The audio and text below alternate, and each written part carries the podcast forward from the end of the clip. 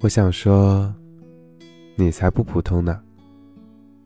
千万不要觉得自己很普通，只要三观正，有教养，热爱生活，保持自律和自信，有恰到好处的善良，怀有面向未知的决心，这样就够了呀。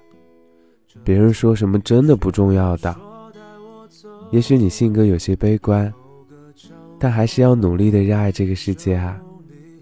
或许长相不算出众，他还是喜欢这样独一无二的自己。也许会被别人误解，伤心难过，但要学会在崩溃中慢慢自愈。人生只有一次啊，宝宝，不妨大胆一些嘛！你的人生中没有那么多观众，你要做的就是成为自己想成为的样子。